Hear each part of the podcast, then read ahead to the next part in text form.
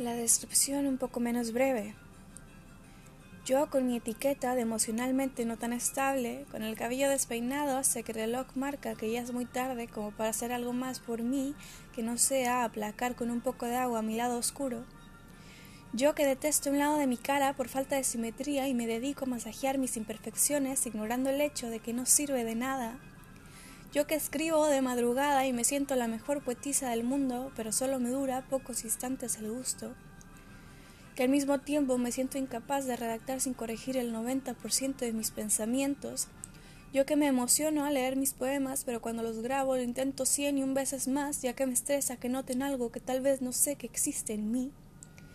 Yo que muevo mis pies de manera repetitiva cuando algo me alegra y que canto a todo volumen cuando estoy a solas, negando que no espero a alguien con quien hacerlo.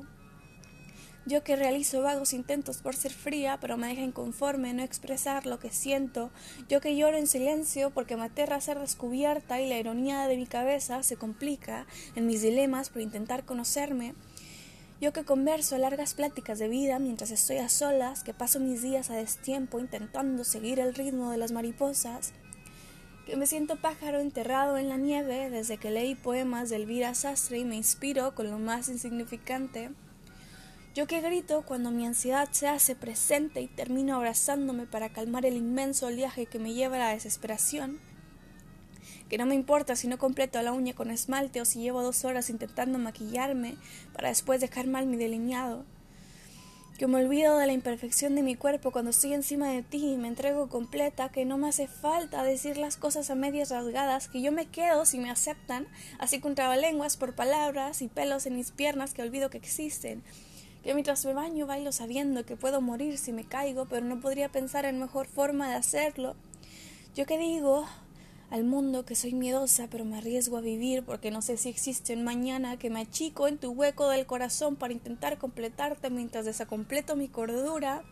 Yo que hago fotografías de mi piel como tesoro inhabitable, que observo mis manos posando junto a las nubes, intentando traspasar dimensiones,